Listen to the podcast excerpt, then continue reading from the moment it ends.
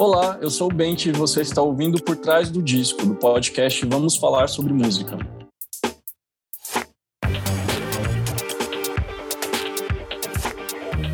Em 2018, o mineiro Benti lançou Era 2. Suas canções de amor misturando viola caipira e música alternativa deixaram claro qual era o universo do artista. Em 2021, ele lançou Logo Ali, trabalho realizado com apoio da Natura Musical e produzido em meio a uma pandemia mundial.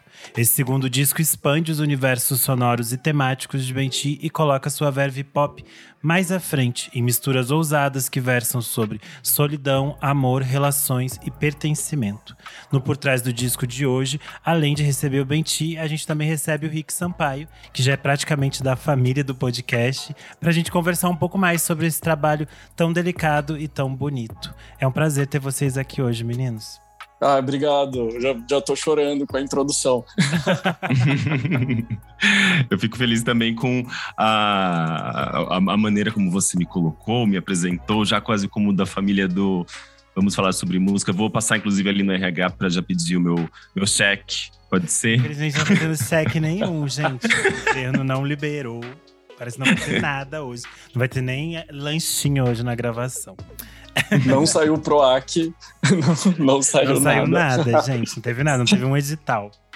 É, é, bem interessante que estamos os três reunidos aqui, porque quando o disco saiu, a gente fez um Spaces no Twitter comentando as primeiras impressões do disco.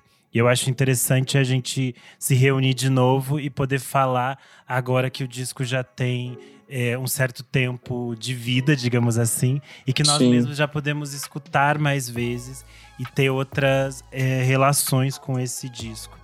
E aí eu queria te perguntar, Benti, para começar, como foi a produção desse trabalho? Já que a gente estava num espaço de pandemia mundial, você estava é, distante das pessoas, mas mesmo assim você conseguiu reunir uma gama de artistas e de profissionais no seu entorno. Eu queria que você contasse para a gente como foi esse processo.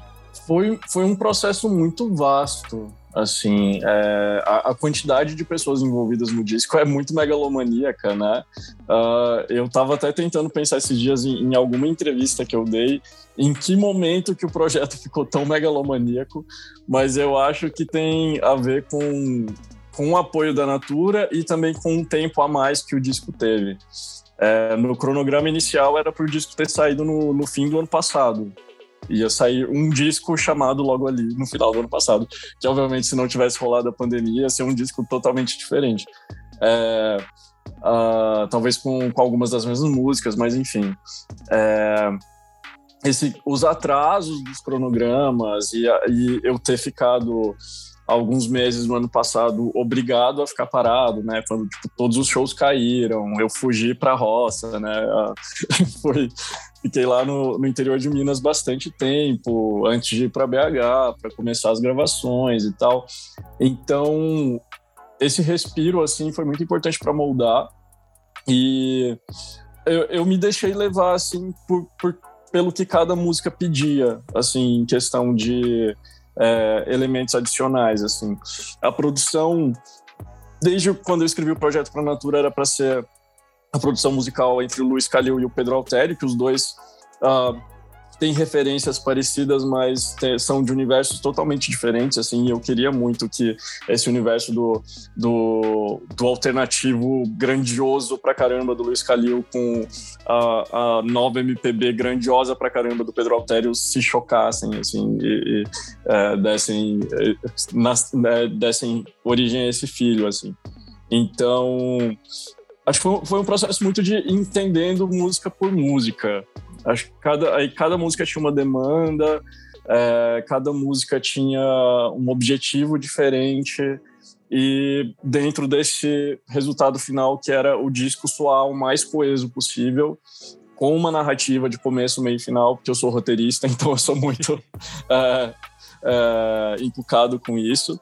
E, e analisando assim quais pessoas que entram. Eu acho que quem, talvez quem vê de uma numa primeira vista assim toda a lista de todos os colaboradores, fala, nossa, tem, tem muita gente envolvida, como assim? Mas eu acho que se a pessoa ouvir, entendendo por que, que cada pessoa está ali, ela vai sacar por que, que tem tanta gente, assim. Mas foi, foi um privilégio mesmo que eu tive por ter esse apoio da Natura.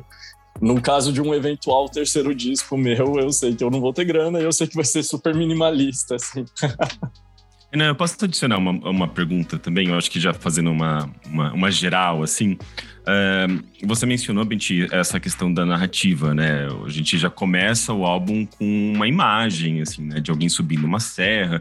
Então é um álbum muito imagético. Uh, você já tinha uma noção de qual seria essa narrativa uh, nesse, antes da, da, da pandemia? Porque eu imagino que a pandemia e enfim, a situação política do país, é, o contexto brasileiro, tudo isso influenciou demais esse álbum uh, e ao mesmo tempo tá, tá inserido de alguma forma nessa narrativa. Como, como que essas coisas dialogaram, assim, essa ideia de narrativa que você tinha antes e o depois da pandemia?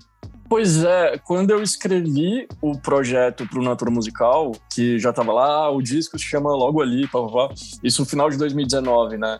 Uh, esse logo ali era uma iminência de um evento muito grande que muda tudo, ou um evento apocalíptico que destrói tudo, ou um evento utópico que torna tudo melhor. Isso, se, se puxar o projetinho original, vai estar tá lá. E aí, começo de 2020, veio o evento apocalíptico, né? Ele então, veio, ele estava pronto. ele estava pronto, a gente estava sentindo que ele estava chegando.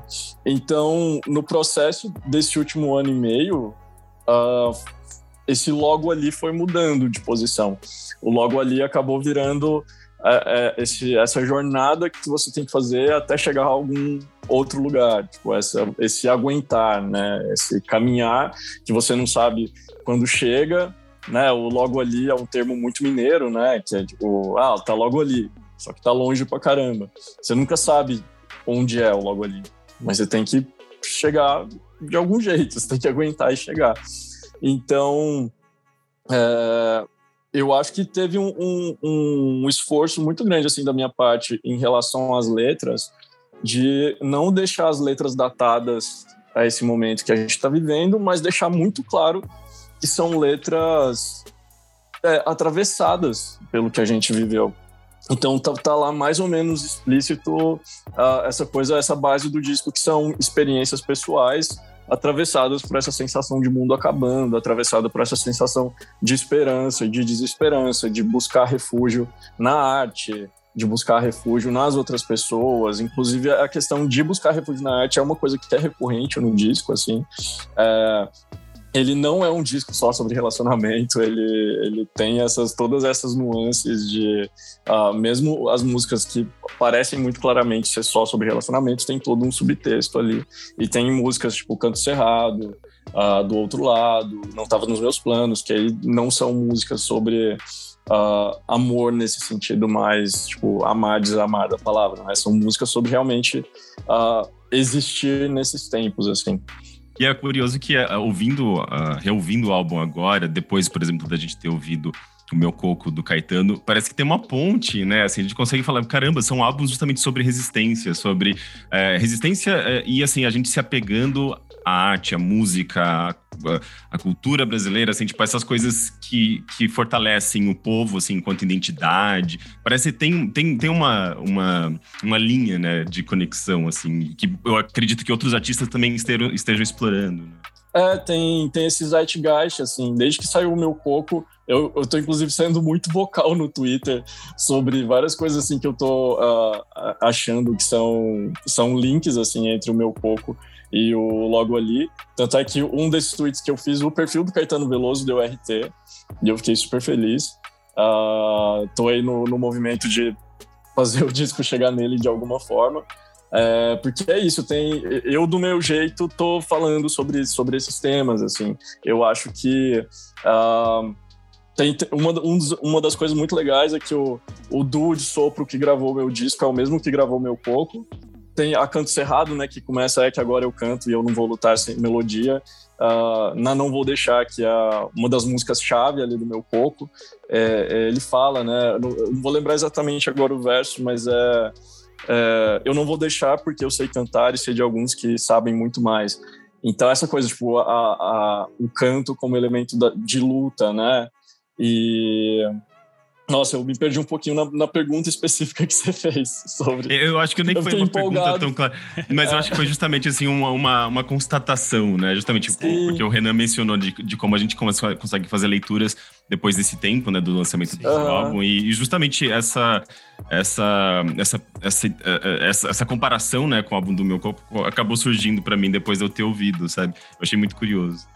E eu, eu gosto muito que vocês trouxeram isso à tona, porque pô, é, é uma coisa que eu queria muito, assim, para os próximos meses, que mais pessoas conhecessem o Logo Ali, reconhecessem ele como um disco sobre esse tempo e um disco sobre resistência e etc. Nisso, eu acho interessante quando a gente pensa que, sei lá, desde o disco da, da Maria Bethânia, eu sinto que em 2021 a gente tem entrado por essa tentativa de encontrar esse Brasil que a gente ama e essas coisas que a gente ama e se encanta no Brasil. E eu acho que isso tem dentro do disco quando você traz essas coisas tão mineiras do interior, essas coisas. E elas não vêm colocadas num espaço de eh, repetição ou de. Ah, olha como isso é diferente, tá ali. Elas vêm como muito verdadeiras para você e ficam muito pops e muito compreensíveis pra gente enquanto ouvinte. E eu acho que isso é interessante quando a gente pensa nessa nossa tentativa de de meio que de resgatar esse Brasil mesmo que é nosso e que a gente meio que uhum. se perdeu por tantas outras coisas que nos afastam dele, sabe? Eu acho interessante a gente ter isso em, feito em música popular por diferentes vozes em diferentes lugares, numa coisa que é meio isso mesmo, meio esse zeitgeist da época, do tempo, mas uhum. eu acho que é uhum. algo é bonito de se pensar, né? E pensar nisso daqui para frente, como a gente vai conseguir é, outras coisas a partir disso, né?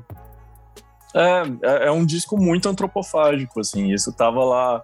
É, começa pelo fato de ter a viola caipira como base, né? Porque isso, isso é, o, é o plot twist máximo, né? Assim, já, já, com, já começa com o plot twist ter a viola caipira como base, porque ainda é uma coisa muito inédita, né? Ainda é uma coisa que é, pouquíssima gente está fazendo e exatamente desse jeito que eu estou fazendo sou só eu. Então, é, o meu eu aquariano fica feliz pra caramba falando isso, tipo, ah, vanguarda. e aí, tem muitos elementos, assim, tem, por exemplo, nas participações ou nos elementos sonoros que entram, por exemplo, tem a Se Entrega, que o riff é um riff que emula pra caramba Bon e Caroline Polachek, mas foi feito com o canto do Saci que é um passarinho que foi super marcou muito minha infância, assim, que eu acho a melodia muito bonita. Então é uma mistura da minha voz com o canto do Saci e isso chegando na distorção, que é uma coisa que eu queria chegar perto ali, Boniver, Caroline Polachek.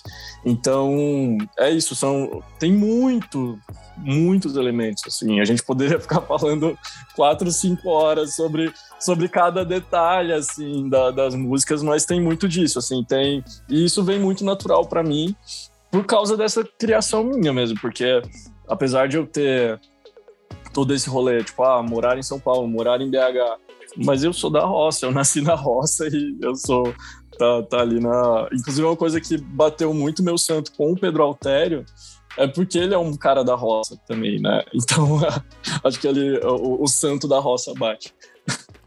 É que agora eu canto e eu não vou chorar sem melodia. Então, pra gente entrar de vez falando das faixas do Logo Ali, a gente começa com o canto cerrado que é a abertura, e tem a participação do Paulo Santos, que é um dos membros fundadores do Akit e que participa tocando diversos instrumentos. E eu acho que traz um pouco disso que a gente estava falando, né, Benti? Que é resgatar esse Brasil que é nosso, das nossas coisas e que nos tocam de diferentes formas. E eu queria que você falasse um pouco sobre eh, como foi trazer o Paulo para essa música, o que você pensou. É, o, o ACT foi um dos grandes grupos instrumentais do Brasil, assim, rodou o mundo inteiro tocando, é, gravou disco com Philip Glass, rodou o mundo tocando com Philip Glass.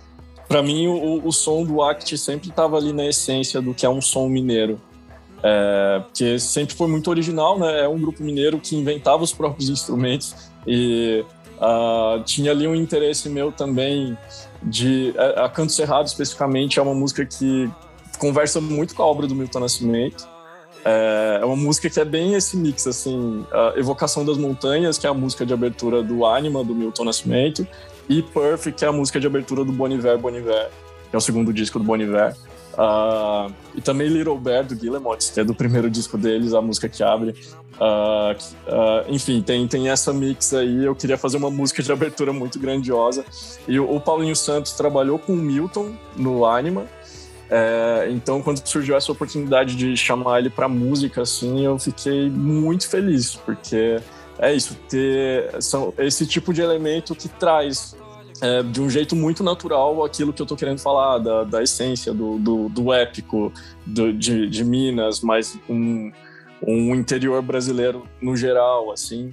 É, e também tem. Eu fiquei muito fanboy no estúdio, na verdade, que eu já tinha, tinha visto vários shows do Act. Uh, e duas das minhas trilhas sonoras favoritas do cinema nacional são deles, que é do Lavoura Arcaica e do Ensaio sobre a Cegueira. Então, ter um, um, é muito chique, assim, tipo, nossa, velho, o Paulinho Santos no, no, em duas músicas do disco, que chique, que incrível.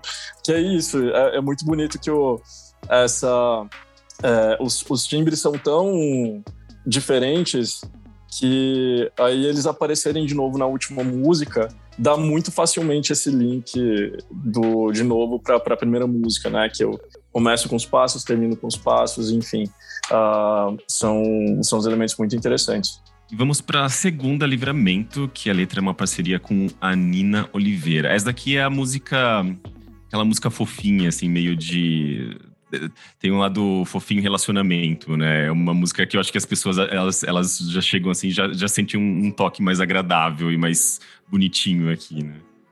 É, é muito uh, o hit, né? Só que aí é, é o hit que eu tô guardando pro, pra fazer um clipe super produção ano que vem, com elenco global e etc. Mas é, Inclusive, essa, essa música é, é, um link muito direto assim com o meu universo caipira e sertanejo.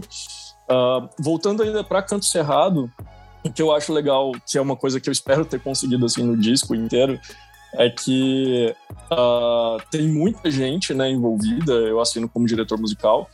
A Canto Cerrado e a Livramento tem pessoas totalmente diferentes envolvidas em cada uma das músicas mas eu gosto como uma encaixa muito bem na outra, assim, e flui. Eu, quando eu fiz essa música, que a Nina deu essa ideia original, uh, que deu o pontapé para a música, ela ficou falando muito, nossa, tem que ser uma sofrência isso. E eu compus a métrica da letra, assim, muito inspirada pela métrica de sertanejo contemporâneo, especialmente pela métrica da Marília Mendonça. Então, é, essa é uma música que eu queria muito, muito, muito que ela escutasse, assim. Então, é, enfim, é algo que eu estou trazendo agora.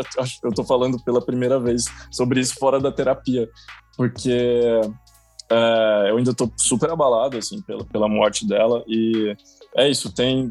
Essa música é o meu link mais direto, assim, com o sertanejo. Eu consigo ouvir essa música cantada por cantores sertanejos, só que ao mesmo tempo o arranjo dela é super inspirado por Laura Marley.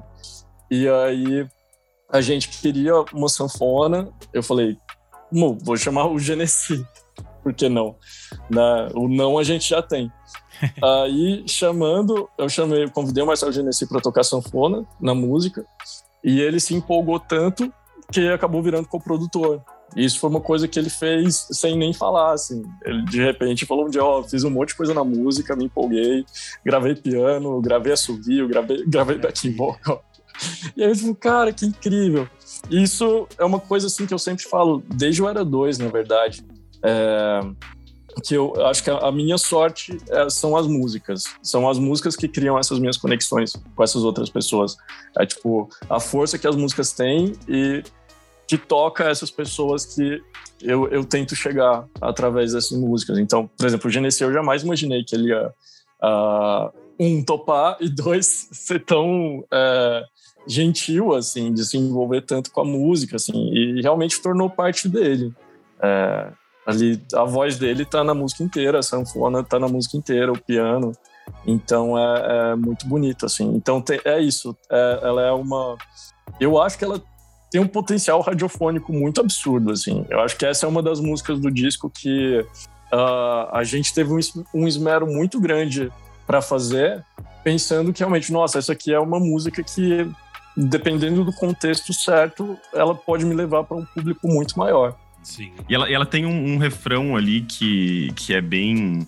É um refrão doce e delicado. Que, e depois eu fui descobrir, eu acho que aleatoriamente eu caí. Uh, no, no, no tweet, aliás, no seu tweet mostrando como a música ela foi inspirada Sim. em um tweet, foi isso? É, a música nasceu no Twitter, olha só como eu sou de vanguarda. a música nascida no Twitter, que foi o, o um tweet da, da Palomina, que ela falando, nossa, é, o destino da, da, das camisetas que os boys emprestam pra gente, depois a gente nunca mais vê eles. É, aí a Nina Oliveira postou, elas viram pijama ou pano de chão. Então esse foi o pontapé inicial. Aí eu, eu até comentei embaixo, tem um tweet meu que é um gif da Rihanna tirando óculos assim, e observando em volta. que é bem assim, eu falei, Nina, eu vou fazer uma música com isso, não é possível.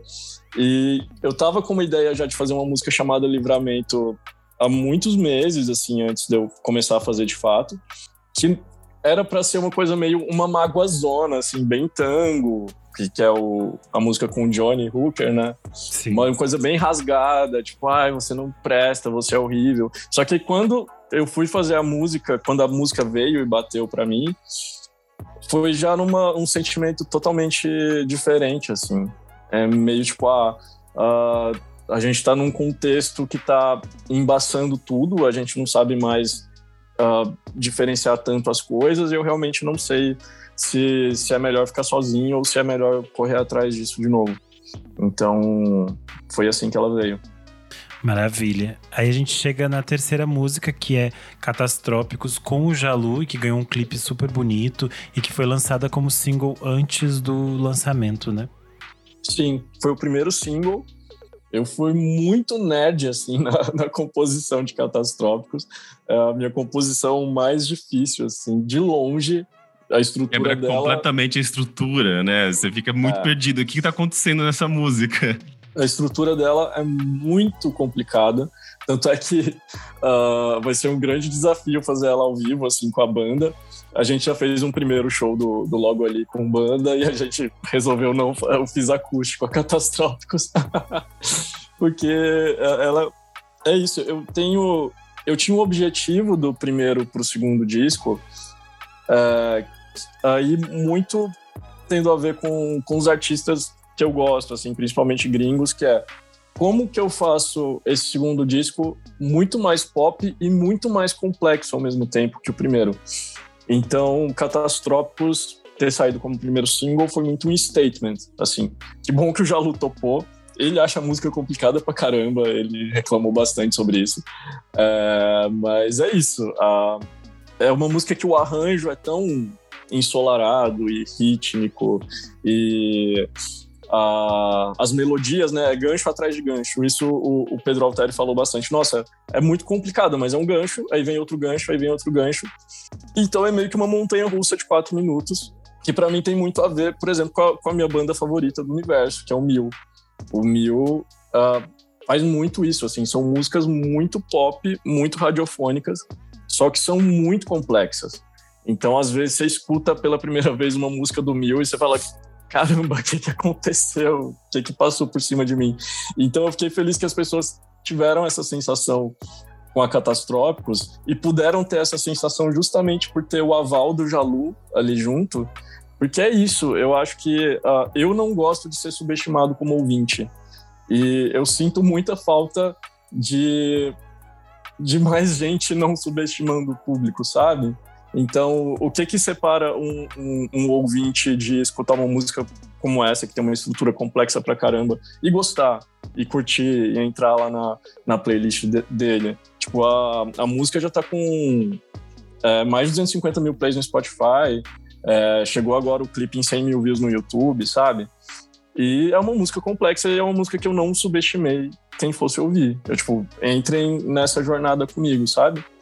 Então, que bom que o Jalu topou e que é isso. É, é, sou muito grato mesmo, assim. E é uma música que também foi composta muito pensando no meu universo, encontrando com o do Jalu. Por isso que eu toco a viola caipira num ritmo mais de guitarrada. Por isso que é uma música tão solar, tão tropical, enfim. Sim. E o clipe ficou. O clipe traz essa, essa química, né, entre vocês. Assim, tá, ele ficou muito icônico por isso, eu acredito, assim, essa.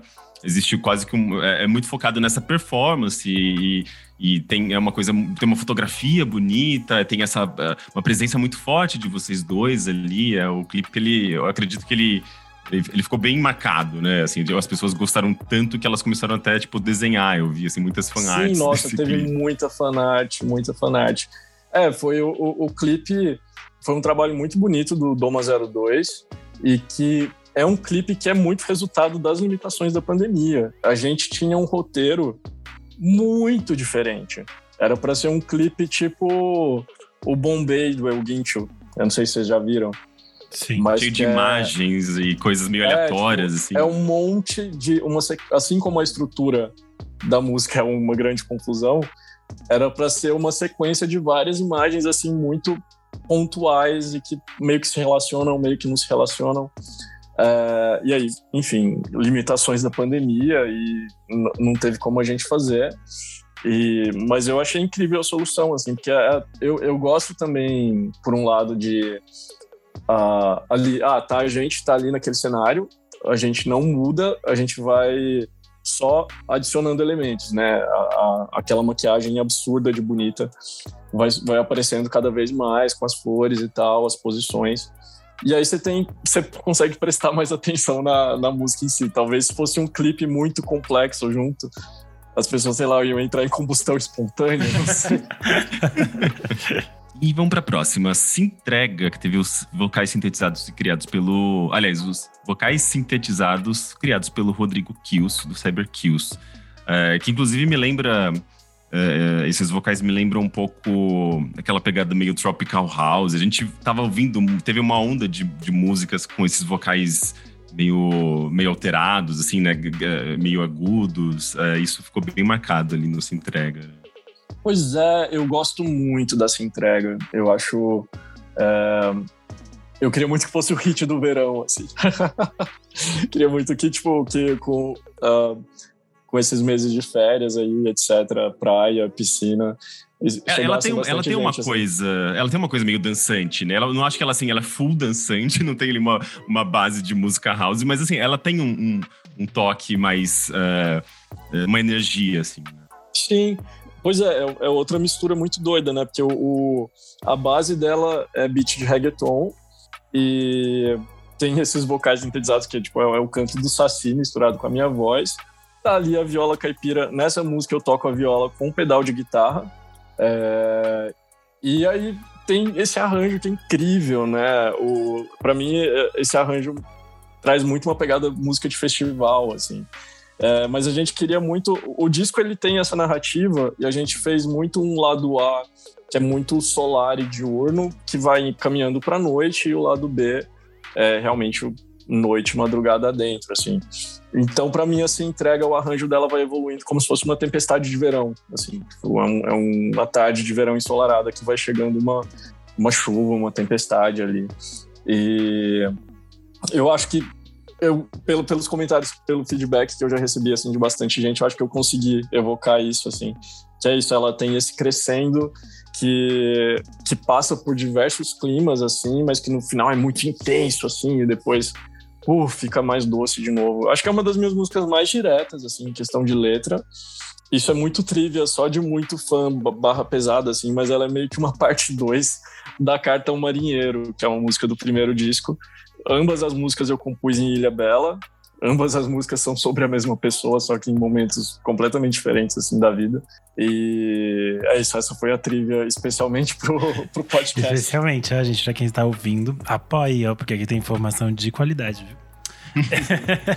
ah, tem uma, tem uma trivia legal do, dessa música, que numa das audições que eu fiz antes do disco sair com, com galera de plataforma de streaming, eu não vou falar de qual foi, mas o, o editor, assim, fala: Nossa, essa se entrega? eu não sei que música, eu não sei que estilo é esse. Eu escutei, eu fiquei embasbacado. Eu fui escutar de novo. Eu falei: o que, que, é isso? Isso é pop? Isso é sertanejo? Isso é eletrônico? Eu não sei o que, que, é isso, mas é bom. Eu coloquei lá na playlist com um monte de música gringa.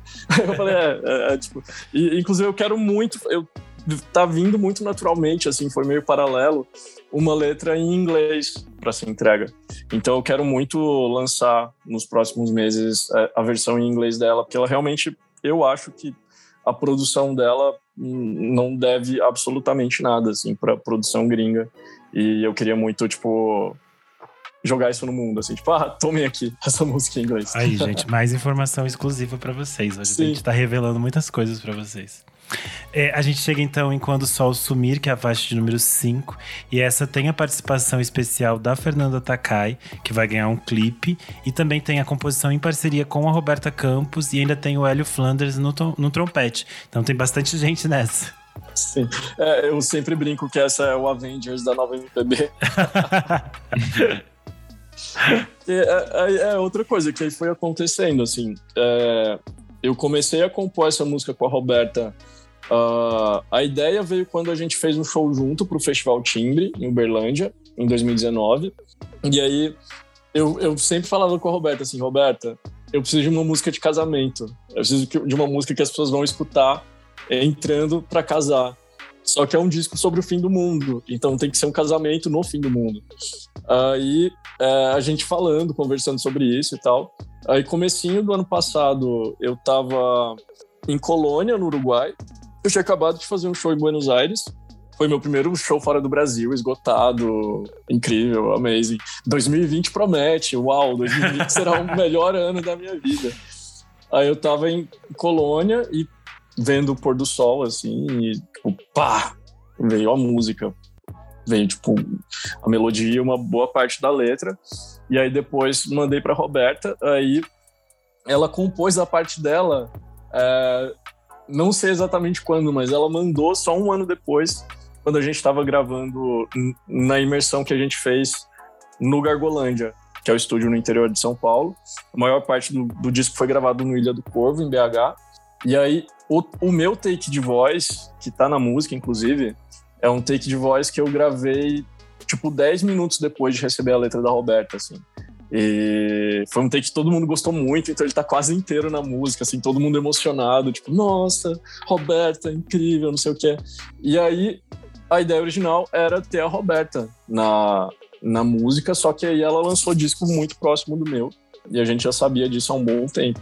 Então começou essa busca por outra voz, e eu achei absolutamente extraordinário que tenha rolado com a Fernanda Takai, porque por mais que ela não seja mineira de nascença, ela é mineira de alma, né? Ela ali, or concur de mineiridade. As pessoas acreditam que ela é mineira, isso eu adoro.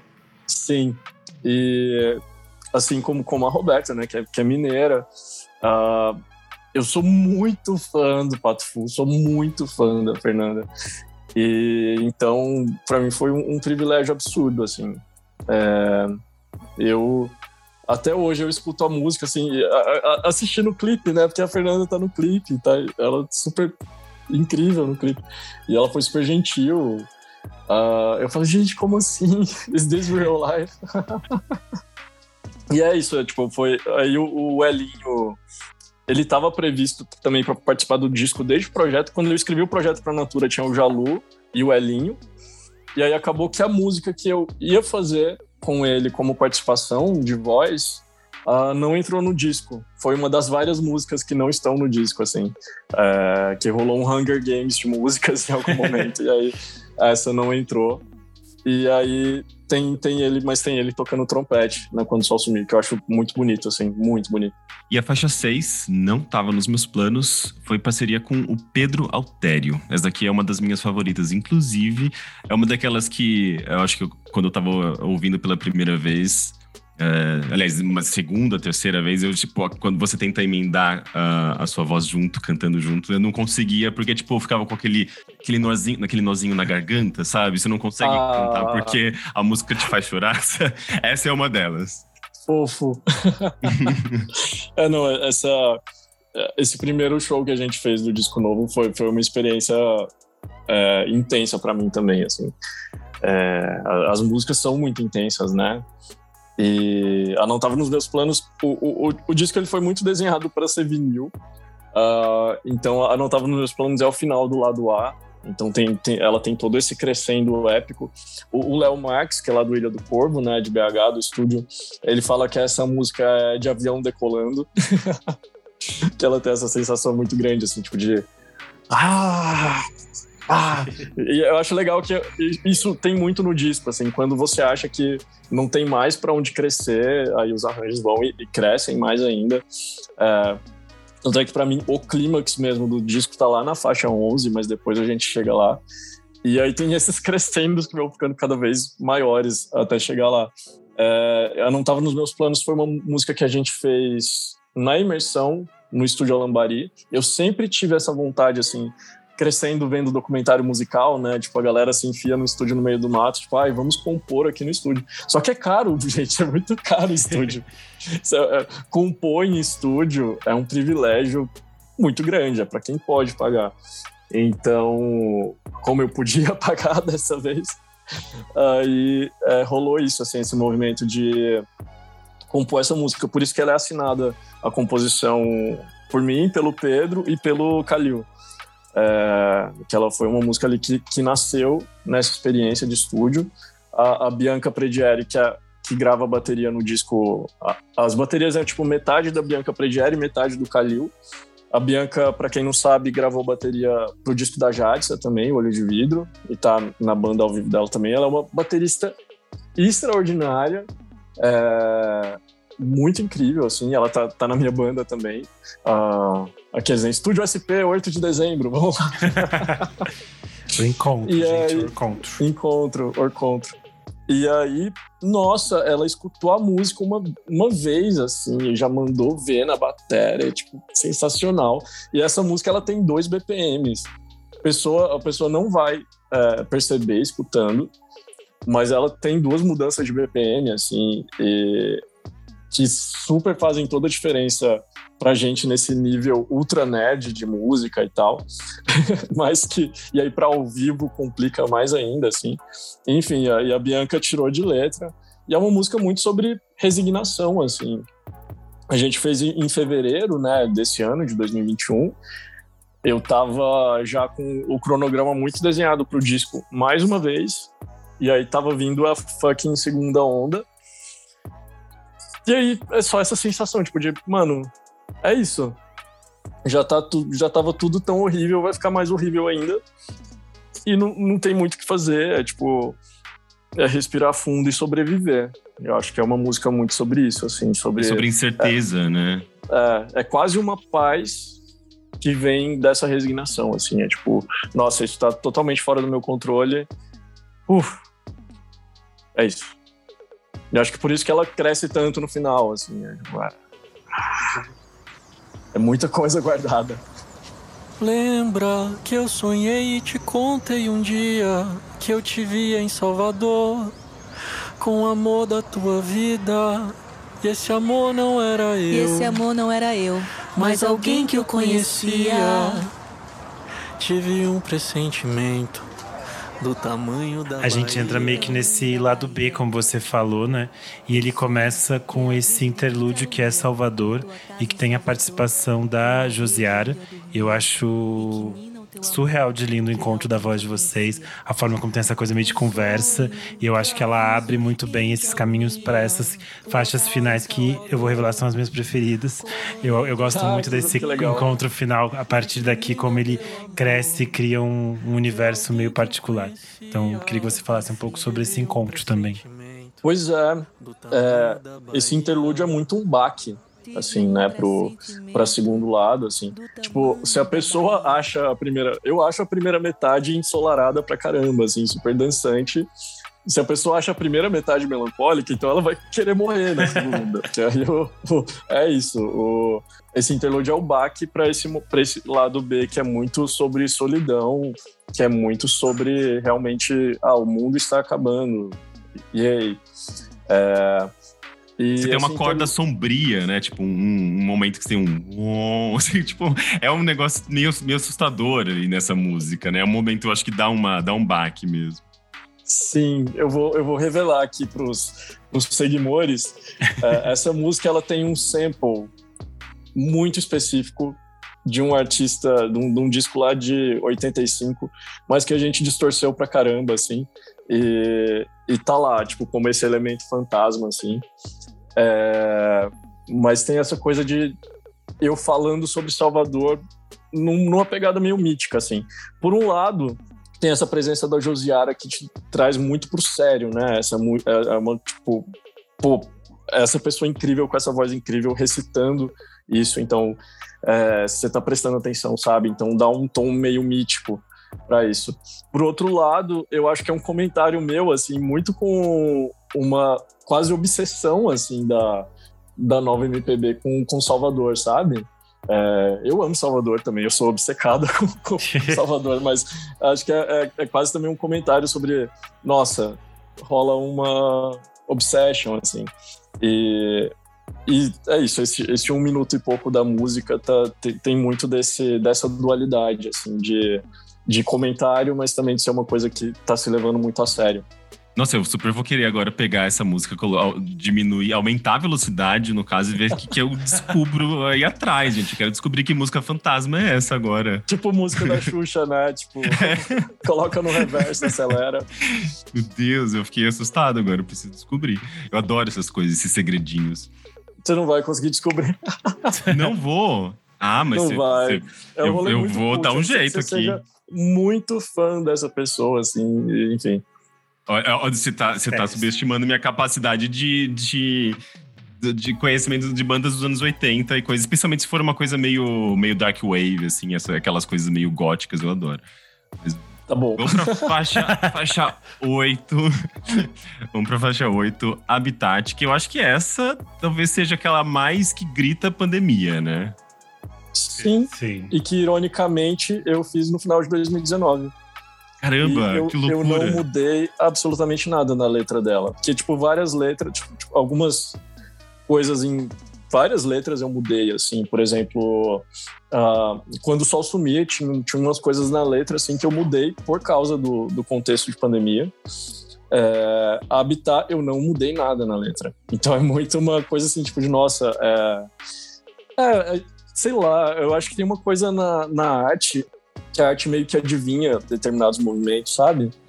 Eu sinto muito isso com, com a Habitat, mas para mim é um bom sinal assim de que esse essa essa sensação de isolamento, essa sensação de solidão da qual a música fala, não é restrita ao que a gente viveu. É um sentimento muito universal, principalmente muito metropolitano, assim.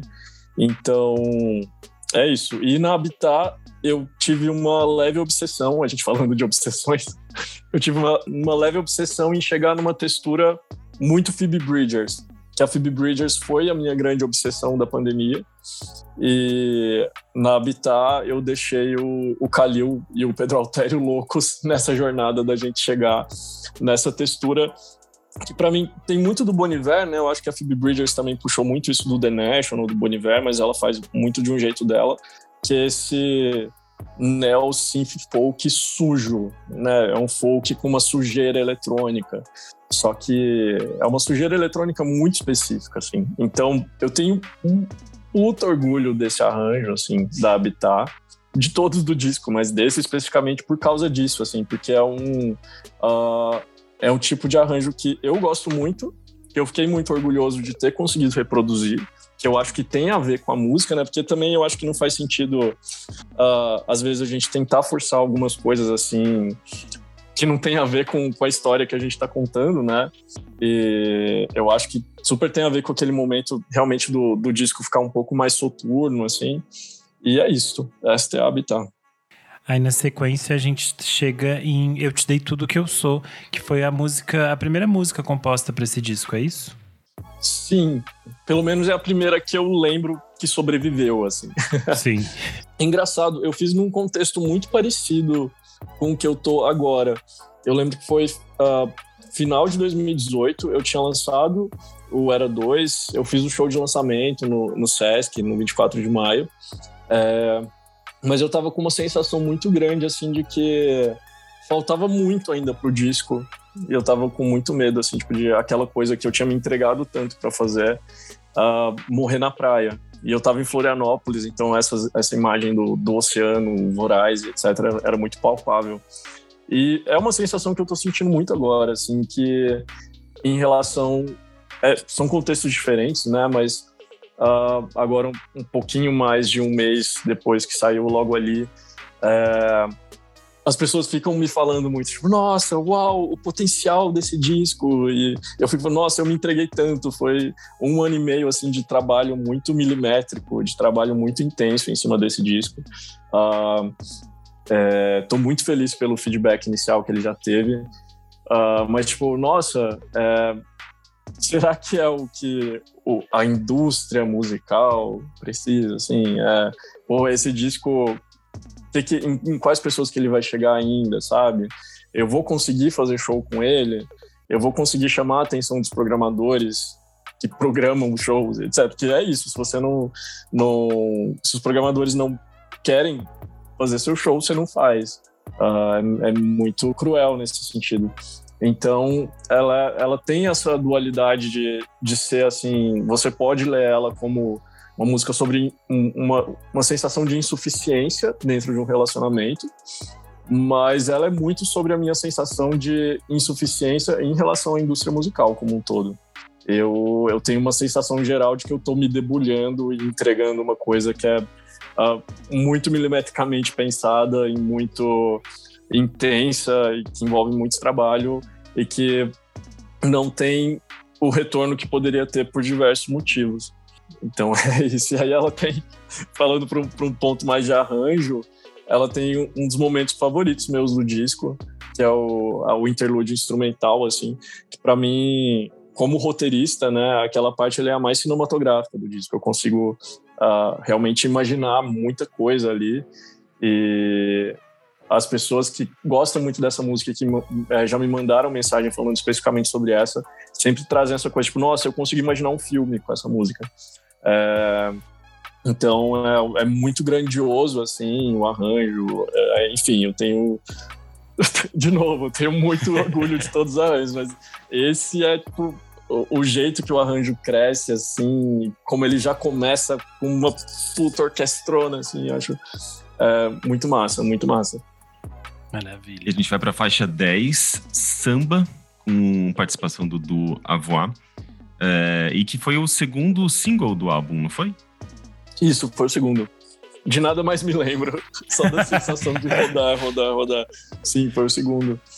É, pois é, o, eu sempre brinco que a samba, né, com ponto de exclamação, que é o, o título carinhoso que a gente deu para ela foi Samba da Bjork. Que é isso, é, é mais uma, um exemplo dessas misturas doidas do disco, que é uma música que é com a viola caipira, é uma bossinha, né? Só que é super inspirada por Bjork, por Arcade Fire, por LCD Sound System. Uh, tem a participação do Dua Voar e é uma participação bem complexa. Eles não só cantam, como eles criam todo um instrumental para música a partir das vozes. E aí, né, tem todo o rolê do disco Medula da Bjork. Uh, tem o coro ali que é muito inspirado por Pagan Poetry da Bjork. E eu tava, eu inclusive, muito... ouvindo com um fone novo que eu ganhei. E, tipo, cara, é, é um fone meio. Uh, sabe, que tem várias. Aquela, aqueles efeitos do surround. E, cara, eu fiquei impressionado, assim. Eu fiquei. Parecia que tava. tava eu tava, tava, tipo, no meio de uma atmosfera musical, assim. É um, uma música que ela tem camadas, ela, tem, ela explora esses dois lados, né? Eu fiquei muito impressionado, assim, com, com como, como a música ela, ela funcionou dentro desse, de uma tecnologia surround, sabe? ah, legal. Pô, isso é muito legal, porque o, o Muita gente me falou nessas últimas semanas, ai, eu ainda não escutei o disco porque eu tô esperando para escutar com fone quietinho. Mano, coloca no carro no último volume, coloca numa puta caixa de som, porque o disco ele tem um arranjo muito grande, assim. Uh, eu não sei, eu, eu, eu acho que carro, Benti. Os jovens não tem carro, bota no nem Uber, pede pro, grande. Pede pro, pro, pro cara do Uber tocar, gente. Isso é. Pede pro, pro amigo que tem carro. Mas é muito isso. Eu acho que as pessoas, não sei, talvez as pessoas que nunca escutam meu som, que escutaram meu som e só enxergam meio de fora, assim, e têm uma ideia do que, que é a minha música, talvez achem que é uma coisa muito intimista, muito uh, fofinha demais. Então você pega uma música que nem samba, que tem um arranjo ousado pra caramba. Eu acho que, inclusive, talvez foi meio que um tiro no pé lançar ela como segundo single, porque o arranjo dela é muito complexo, né? Ela tem uma uh, umas quebras assim, assim como a Catastrófico, a, Catastróficos tem quebra de estruturas, a samba tem quebra no arranjo. Então o arranjo está sempre indo para um lugar que você não espera.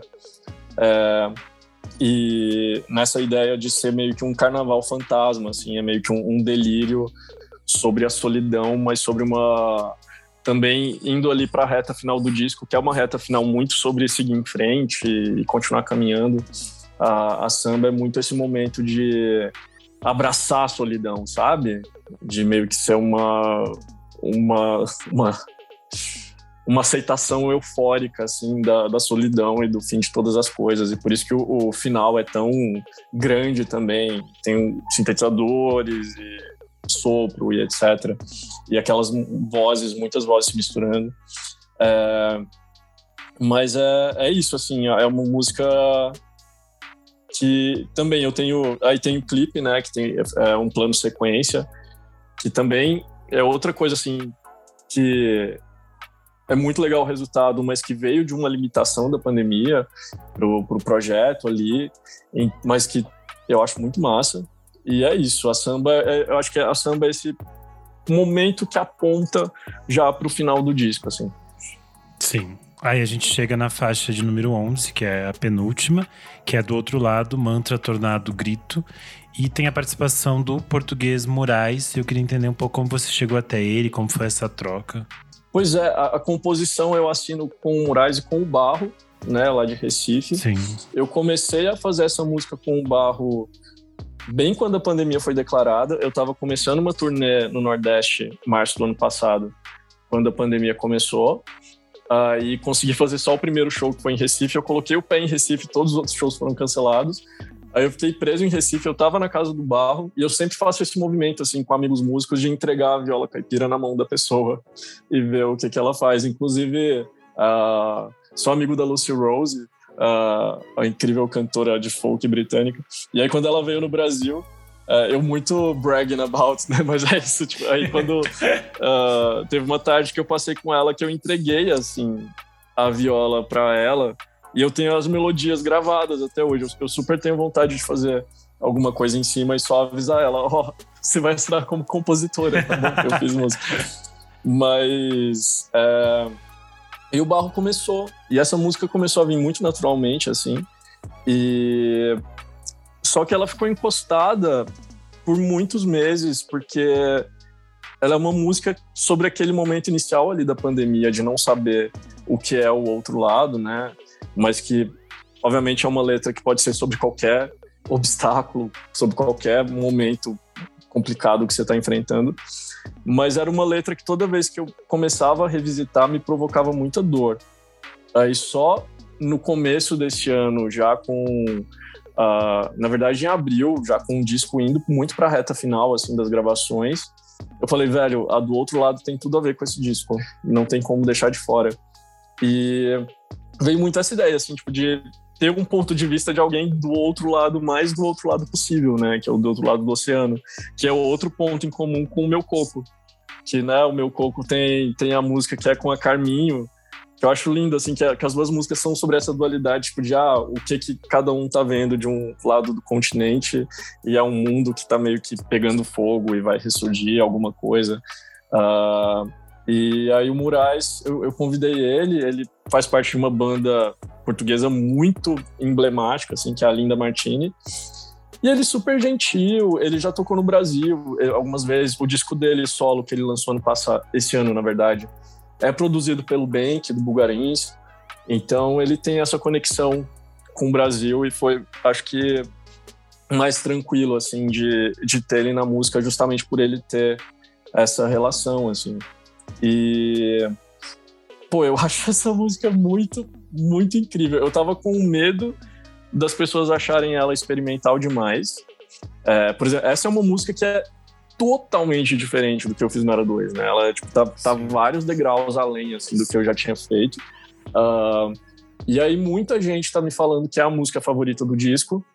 Uh, inclusive o Johnny Hook, é uma, toda uma galera envolvida no disco. É, tem muitos portugueses compartilhando a música. Eu tô sempre postando no Instagram, assim, por ter a participação do Murais, isso eu acho genial.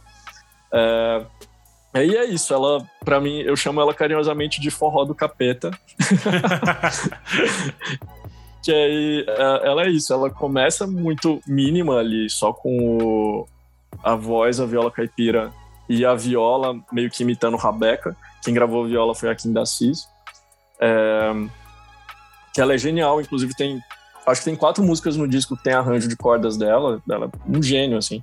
Uh, e aí entra um spoken word no meio, que é uma coisa que eu sempre quis fazer, mas que eu sempre tive receio, assim, de achar meio, nossa, sei lá, talvez eu ficar meio cafona eu fazendo. Aí teve que vir um texto, assim, muito certo para eu sentir, assim. E aí, no final, já quando o instrumental já chegou no, no apocalipse mesmo, entra o Murais cantando a parte dele, assim, com sotaque PT-PT.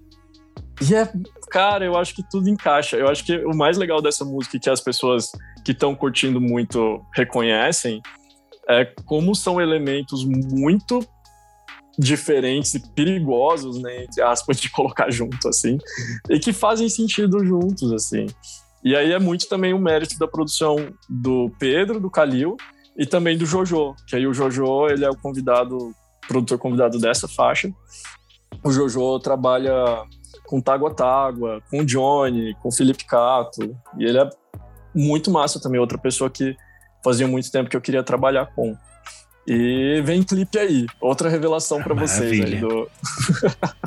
E a gente encerra na 12 segunda faixa de tanto esperar que faz essa conexão com a faixa 1 ali, né? Encerra com, com aquele som do caminhar. Sim é, A de Tanto Esperar é outra música assim que eu comecei a compor um pouquinho antes da pandemia, foi, foi no fatídico carnaval de 2020. Foi na, foi na mesma época que eu comecei a compor samba. É, mas A de Tanto Esperar foi uma letra assim que mudou muito de peso com a pandemia e que é uma letra sobre querer continuar vivendo, querer viver muita coisa ainda mesmo que seja numa terra arrasada, assim, ou numa mente arrasada, ou num coração arrasado. É, mas uh, ela é uma música muito sobre essa vontade de viver muito, mesmo com tudo em volta estando muito inóspito. Esse é o resumo dela, assim. Aí, uh, o mais legal é que ela quase ficou de fora do disco.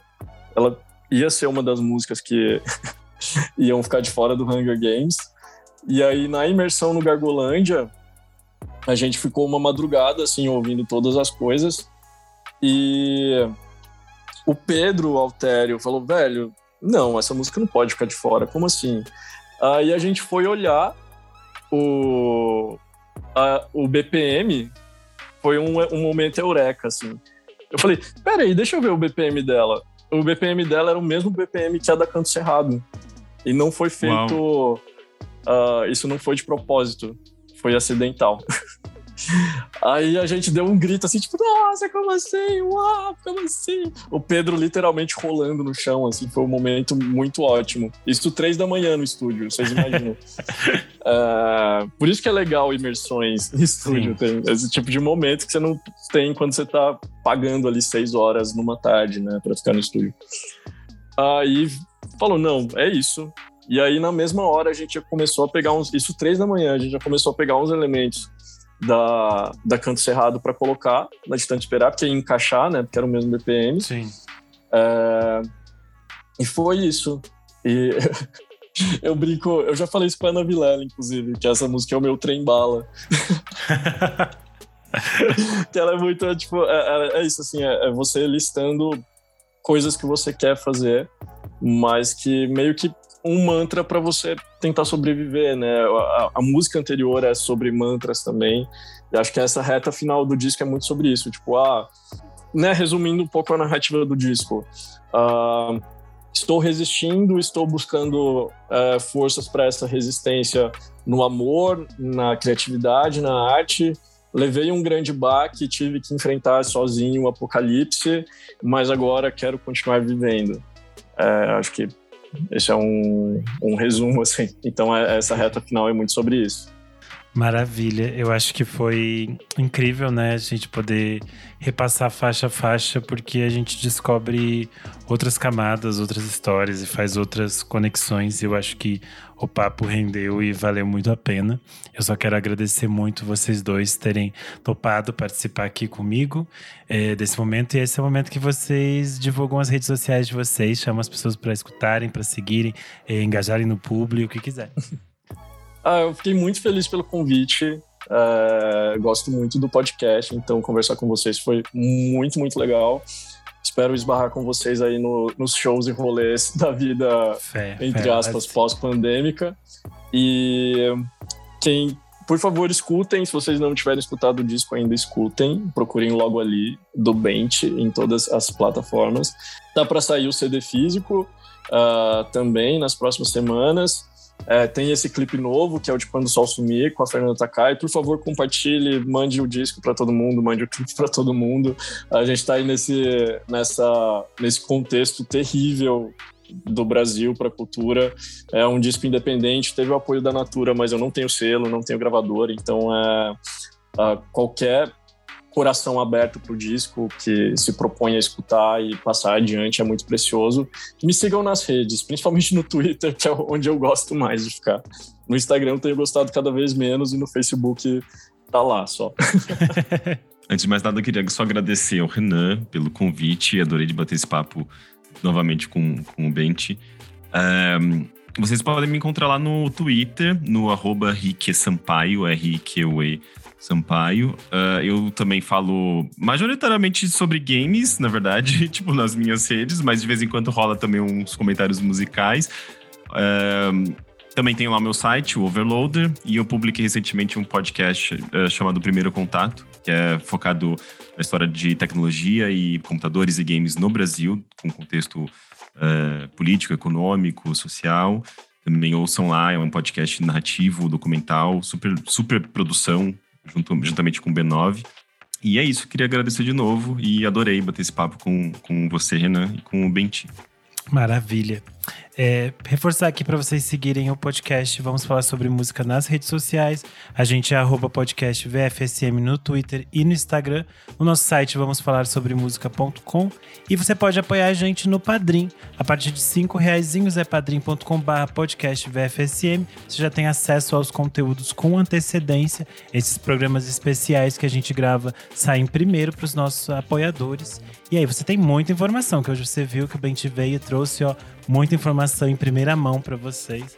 E eu só quero agradecer aos nossos ouvintes e aos dois que participaram comigo. Eu sou o underline Renan Guerra no Instagram e no Twitter. Até a próxima.